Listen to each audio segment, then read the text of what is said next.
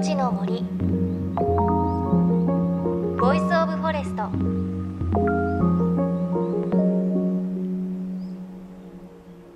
おはようございます。高橋万里恵です。だんだん気温も上がってきてレジャーが楽しめる季節となってきましたが私先週千葉県の富津に行ってきました。毎年恒例で大学時代の友人7家族と古民家1棟を借りてバーベキューをしたりして泊まって帰ってくるんですが花火もしてバーベキューもしてすごく楽しい日を過ごしたんですが皆さんこの季節がやってきました。あの楽しかったね帰ろうって言った時にメンバーの中の2人がですねなんか足に違和感があるということで見たところやつでした。ブヨです。ブヨの季節がやってきました。ブヨにね刺されてたんですよ。パパさん2人が。1人は両足で9箇所。1人は2箇所ぐらい。刺されていてブヨって蚊と違って刺されたとこにこうプツンって赤い血のポツっていうのがあってあれを見るとねもうねブヨ刺された人は鳥肌がね 立つんですけれど。で2人刺されて1人はもう次の日のお昼ぐらいには足がパンパンになっていてもう一人はかゆいなぐらいだったので個人差がね腫れ方もあるんだなと思ったんですが本当にもうもういますから皆さんレジャー気をつけてください。個人的にはあの虫除けスプレーのディートっていうこう成分虫除けの成分が10%とか何パーセントとかあるんですけれど個人的にはディート30%がおすすめ。30%ぐらい含まれてるのをやると刺されないなって思うので、まあ、ディートを使うかしてからこの時期はレジャーを楽しんでいただきたいなというふうに思います。私は刺されなかったのでちょっとまだ安心していますが虫には気をつけてください。さあ JFN38 曲を結んでお送りします。命の森 Voice of Forest。今週も引き続き漫画ゴールデンカムイのアイヌ語監修者。千葉大学文学部教授の中川博さんのお話です。明治時代末期の北海道を舞台にヒロインのアシリパをはじめ様々なアイヌの登場人物たちが活躍する冒険活劇がゴールデンカムイです。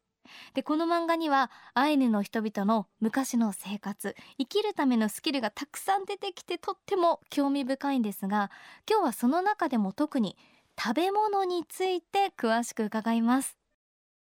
食について伺いたいんですが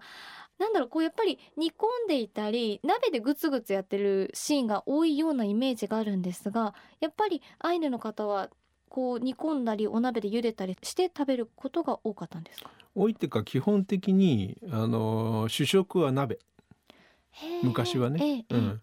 で日本だとそのご飯があってそのおかずとして鍋っていうふうに感じるんだけど、はい、そのご飯にあたるものっていうのは特にないのでその鍋の具が要するに主食なわけですよ。で焼くっていうのはね臨時的にそのその野外でその取ったところでやるとかね。それからまあそのいろりにこうなんか刺して、えー、串に刺して焼くっていうのもあるんだけども、まああんまり普通の食べ方じゃないですね。日常的な食べ方じゃなくて日常的には鍋で煮る。なぜかというと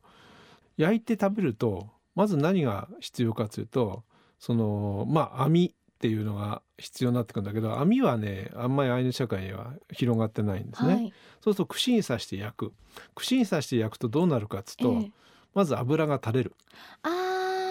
その油下に垂れちゃうから、もったいないでしょ、はい、鍋にいる時はその油全部その鍋の汁の中入るわけですよ、うんうん、それから野菜を食べなくちゃ山菜を食べなくちゃはい、山菜肉焼いちゃったら山菜どうすんのか、そうするとその別にまた一つ一品料理作らなきゃいけないわけですよ、鍋だったら全部一緒に入れちゃえばいいんだから。だから鍋の方がよっぽどその簡単な上に早い話が無駄にならない、はい、昔はねアクすら取らなかったらしいから。へじゃそれもアクも、うん、アクも混ぜちゃう。へえでその要するにその食材から出てきた栄養分は全部逃がさない。へえ鍋は効率もいいんですねそうそうそう、ね、うん、へえそれから取った時しか生で食べられないわけだから、えそれ以外の時はどうしてるか保存食料にしたものを使うわけですよね。はい、そうすると保存食料といっても和人の場合にはあの和人ってまあ日本のあのマジョリティの場合には主に塩漬けあるいは発酵させるとかっていう感じ、はい、発酵だって塩が必要になってくるから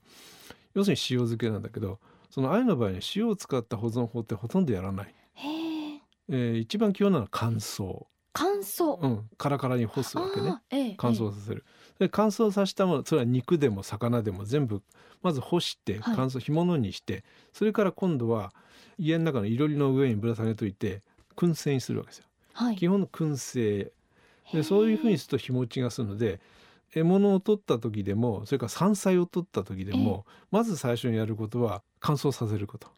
だから例えばねえっとウグイとかヤマメとかそういう小魚を取ってきたらばそれを串に刺す。串に刺して何十分も串に刺して、はい、焚き火のところへ立てておく。そうやって焼いたやつを今度、いろりの棚の上に上げておいてそこで下から煙が出てくるんで、はい、燻製にしてカラカラに干しとく。その場では食べない。保存食にするために。保存食にしてまあそれはおやつで子供たちがそのそれ取ってパキパキって食べることももちろんあるんだけども基本的にはその保存食にして燻製になってるやつをそれを折って鍋の中に入れて出しにしちゃう。で要するに何も取れない時期、えー、冬とかでその山菜が一切取れないような時期にもそれをその食べられるように1年分とか2年分とかとにかく取れる時に作っておくっていうのが一番重要な仕事なので、だからその基本的に乾燥食料なわけですよ。だから鍋料理が基本になるんですね。あそうなんですね、うん、あとはやっぱりじゃ生でいくっていうので言うとやっぱりあの漫画の中で出てくるチタタプ、うんうん。うん、あれはすごく衝撃的だったんですけど、うん、どういう料理か教えていただいてもいいですか？あのねチタタってあの漫画の中ではそのリスとかねウサギとかっていうその獣類でこうみんなすり込んじゃったけど、えええ、あのそれもやるんですもちろん。やるんだけど基本的にチタタプ鮭なんでね。鮭のチタタプ、はい、要するにチタタプは細かく刻んで食べる料理なんだけど、ぬたっていうふうに言ってますのがちょっとちあのみんなが考えてるの違うのね。肉は使わないから鮭の場合、はい、鮭の場合はひずという頭の真ん中には軟骨、はい。えー、が基本でひずと白子。ひずを細かく刻んでそこに白子を混ぜてそこにちょっと塩を入れてあるいはまあ餃子にんにくっていうあるいはその伸びるというような野生のネギですね、ええこういうものを刻んで入れるっていうのが一番基本でね。でそこに加えるとすればヒレ尻尾こういうものを細かく刻んで。身は入ってないんですね。身は入れちゃいけない。あそうなんですね、うん、身を入れていけない理由は寄生虫がいるから。あーなるほど、うん、鮭のあの身は生では食べませんアイヌは。へえ、うん、生で食うのはその和人です。あの要するにササーモン寿司とかね、えー、サーモンの刺身とかね、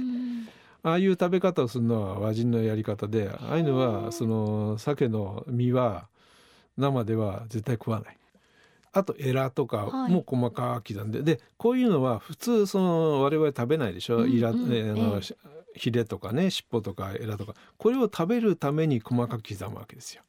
細かく刻んじゃえば食べられるわけ。えーえーうん。えー、ということでね身は身でもちろん食べるわけだからそのままで食べられない部分を食べるための工夫っていうのがあのチタタップなんですね。うん、でも漫画だとこうリスをチタタプこう刻んで食べてたりするシーンもありますが、ああいうのもあありますあります、ああいうやり方もあります。動物も食べるし、まあ動物によってね、えー、その生で肉を食べられるものと食べられないものがあるから例えば鹿はまあいいんですよ、はい、そのあの大して問題ない、はい、熊の肉は生では食べない。あそれは寄生虫。寄生虫がいるなんですね、うん、えじゃあもちろん中川先生は 熊は熱を通したものを。もちろん、うん、もちろんその生でなんか食べないですよ、うん、ただし熊でも脳みそはね内臓と脳みそあれは生で食べるものだからあれには寄生虫いないので。あれは生で食べるものなんです、ね、あれは生で食べないといけないもの。あれをや熱を通す料理はあれの料理としては多分ないので。あそうなんですね、うん、あのお話を伺ったところ中川先生は脳みそ召し上がっもちろん。えー、お味って？美味しいよ、うん、まあ味付けしないとねちょっとやっぱり塩とかネギとか入れないとだけれども、えーえ。ー、それで味付けすると僕は好みですね。何に近いんですか、うん、脳みそって。タラの白子。美味しいですねそれは、うん、命の森。 Voice of Forest。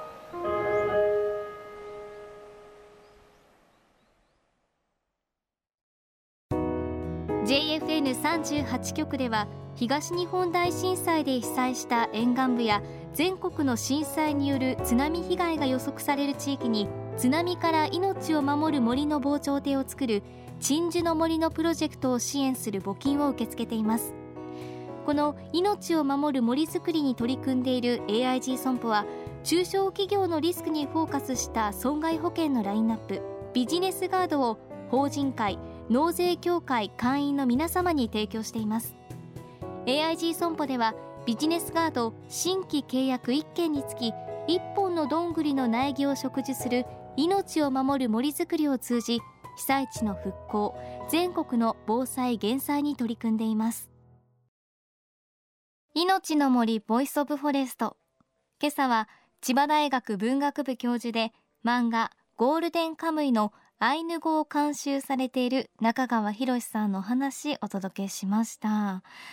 いやー脳みその話すごいなってちょっと思いましたね。あの本にも書かれているんですけれど熊の脳みそは熊の顔の肉と脳みそを叩き合わせていただくと。でそのお味はタラの白子のようだということで。このお話だけ聞くとちょっとおおって思うんですけれど私ゴールデンカムイ読んでいるのであのすごく不思議なんですが漫画の中の描写がとっても綺麗というか本当に美味しそうなのですっとアイヌの文化がこう自分の中に入ってきてああアイヌの方のご飯って本当に美味しそうだなと思って漫画見てるとねちょっとお腹空いてきちゃうんですよね。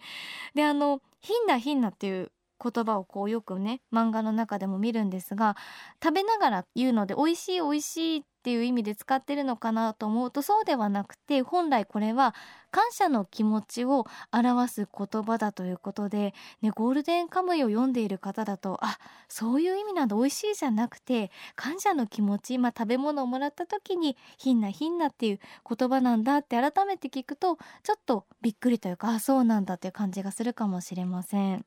で先週もお伝えしましたが中川さんが出されたばかりの本アイヌ文化で読み解くゴールデンカムイこちらを10名の方にプレゼントします。欲しい方は本希望と書いて番組のホームページメッセージフォームからお寄せください。来週も中川さんのお話続きをお届けします。そして番組ではあなたの身近な森についてメッセージお待ちしています。メッセージは番組ウェブサイトからお寄せください。命の森 Voice of Forest。お相手は高橋万里恵でした。この番組は AIG 損保の協力でお送りしました。命の森。の森。ボイスオブフォレスト。